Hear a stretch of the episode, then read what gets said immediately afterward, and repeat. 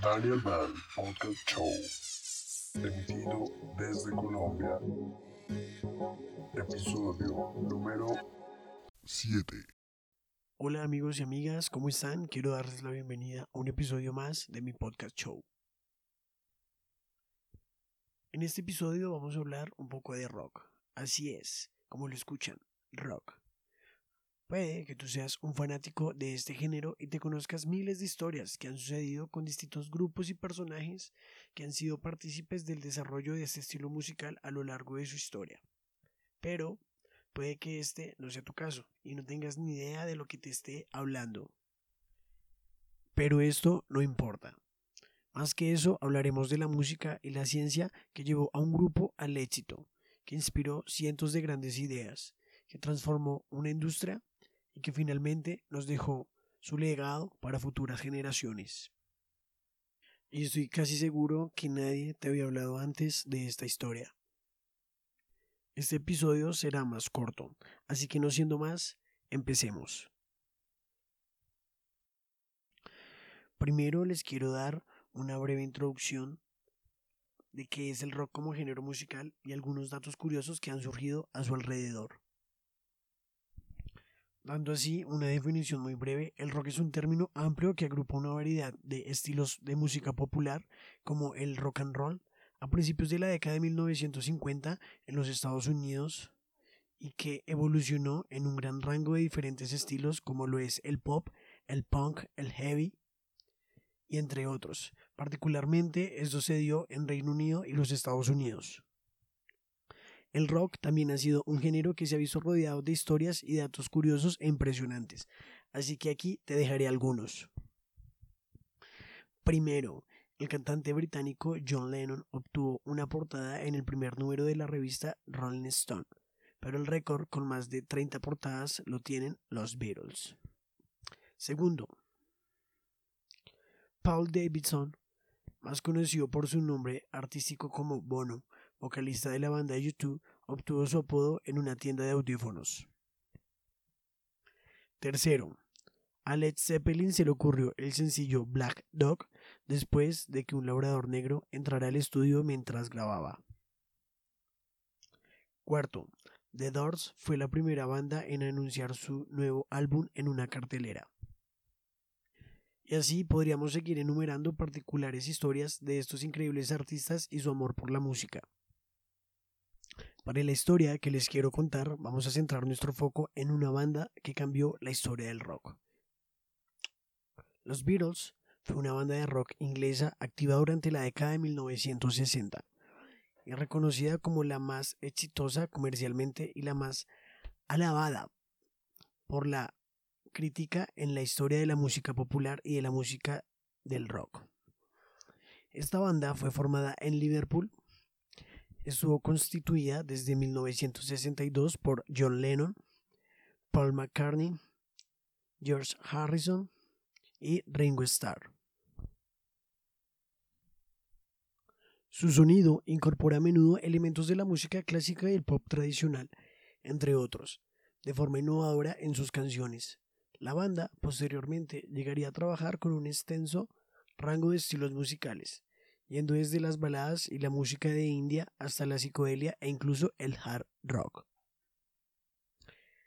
La naturaleza de su enorme popularidad, que había emergido primeramente como la moda de la Beatlemanía, se transformó al tiempo que sus composiciones se volvieron más sofisticadas.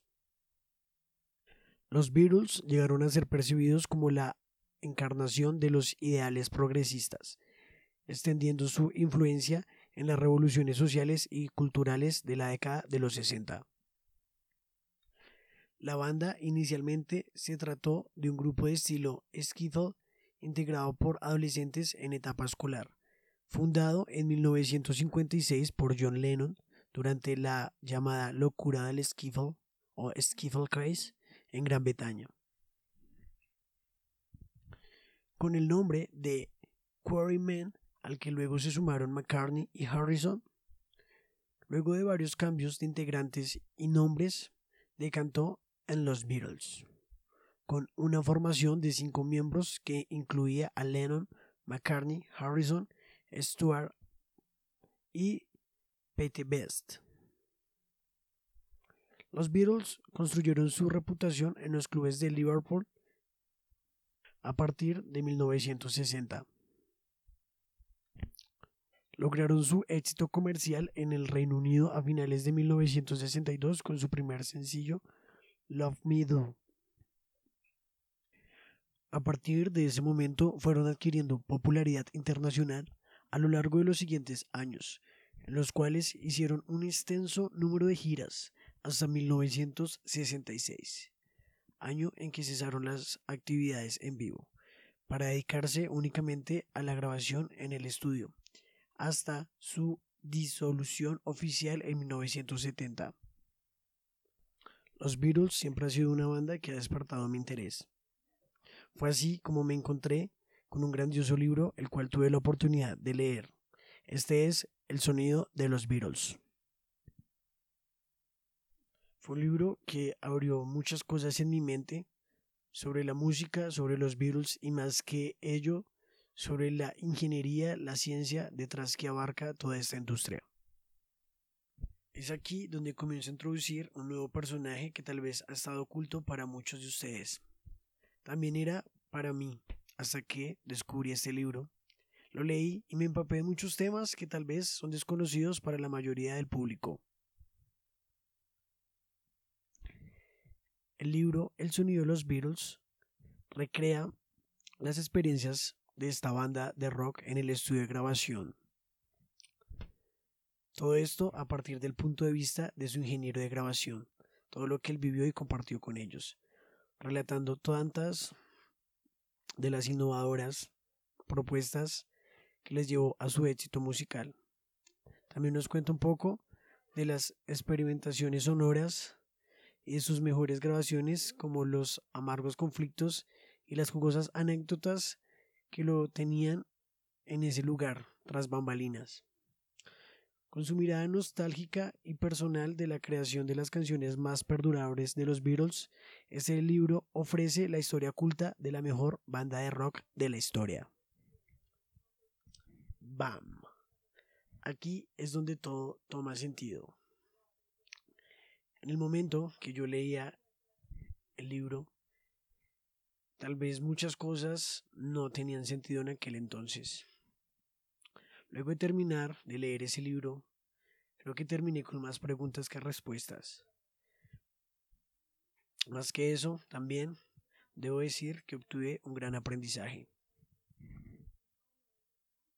Pero ustedes se preguntarán, bueno, ¿y por qué es importante esto? La historia que les quería contar a raíz de todo esto es realmente la ciencia que hay tras la música, tras esta industria. Y por eso traje a colación este libro en este momento, donde vamos a conocer un poco el ingeniero de grabación de los Beatles, aquel personaje que estuvo detrás de ellos siempre, trasnochando, trabajando, componiendo, editando, mezclando, masterizando, y aún así dando lo mejor. Si no hubiera sido por este personaje, tal vez los Beatles no hubieran sido la banda que recordamos hoy en día. Pero, ¿quién fue Geoff Emerick y por qué es importante? Emerick nació en Londres el 5 de diciembre de 1945. Fue un ingeniero de grabación conocido por su trabajo con los Beatles principalmente. Ese ingeniero inició su carrera en EMI Music. Emerick comenzó a trabajar en EMI en 1962 a la edad de 16 años, como asistente del ingeniero Norman Smith. Él inició trabajando acá en ese estudio como un aprendiz no remunerado. Emerick fue testigo de la primera sesión de grabación de los integrantes definitivos de los Beatles en el año 1962 durante la cual el grupo grabó por primera vez con el nuevo baterista Ringo Starr, el que se convertiría en su primer sencillo, Love Me Do, que ya lo había nombrado anteriormente. Emerick, como ingeniero asistente, trabajó en numerosas grabaciones de los Beatles y también ayudó a grabar a otros artistas de la discográfica, incluyendo algunas sesiones de incluso Pink Floyd.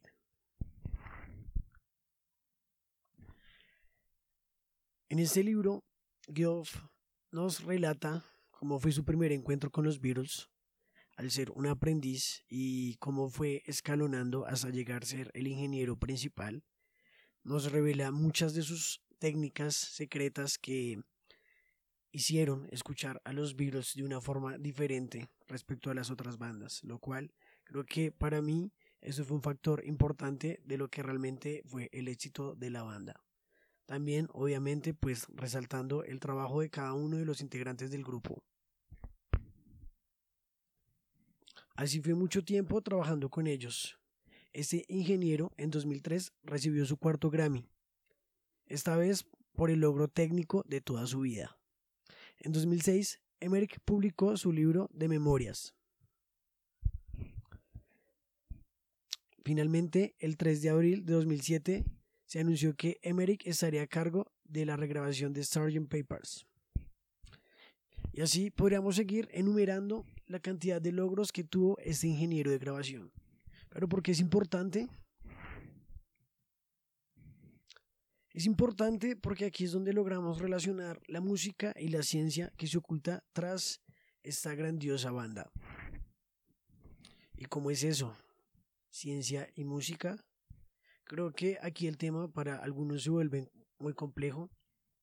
Para los músicos, el mundo de la ciencia detrás del arte es desconocido y para los que hacen ciencia, tal vez la música resulte ser un poco abstracta. Pero ¿por qué relacionarlas y por qué es importante? Como el ingeniero de grabación de los Beatles nos relata en su libro,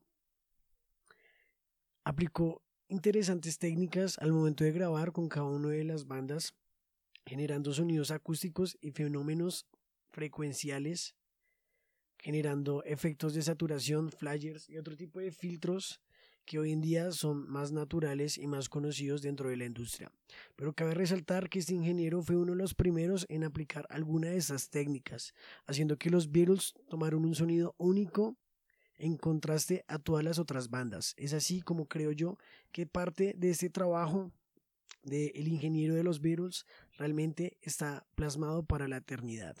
Por lo cual creo yo que tal vez si Emmerich no hubiese trabajado con los Beatles, muchas cosas hubiesen cambiado y muchos trabajos definitivos no sonarían igual a como suenan hoy en día en la radio.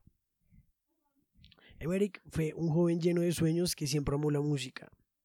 Tuvo miles de inconvenientes y en un principio se lanzó a su sueño sin recibir nada de remuneración.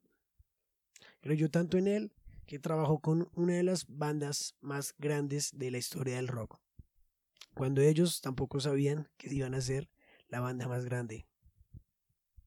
Fue así como gente que enamorada de la música, con conocimientos, el grupo con su arte y el ingeniero con su ciencia, lograron llevar a esta banda a otro nivel.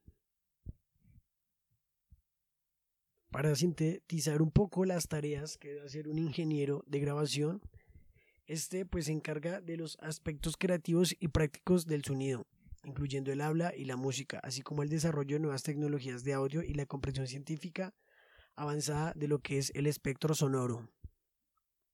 Puede que sea claro, puede que tal vez no. Lo único que sabemos es que ese personaje dejó su historia y dejó su ciencia tras de una de las bandas más importantes.